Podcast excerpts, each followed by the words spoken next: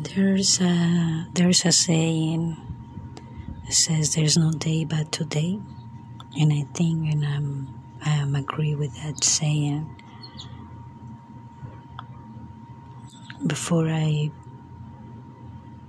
know what this means, no day but today, I used to see the world and life as the world is against me, but when I realize that everything that I think I process in my mind in a way that I can make this thought becoming an act and depends how I act outside will be inside.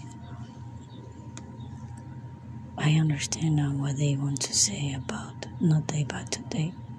Not day but today to do what you love, not day but today to do what you want, not day but today to live. To understand that life is just what it is.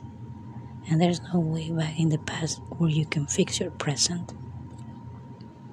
The only way to do it is just making realize that you have the power to change everything you want today because there's no day but today.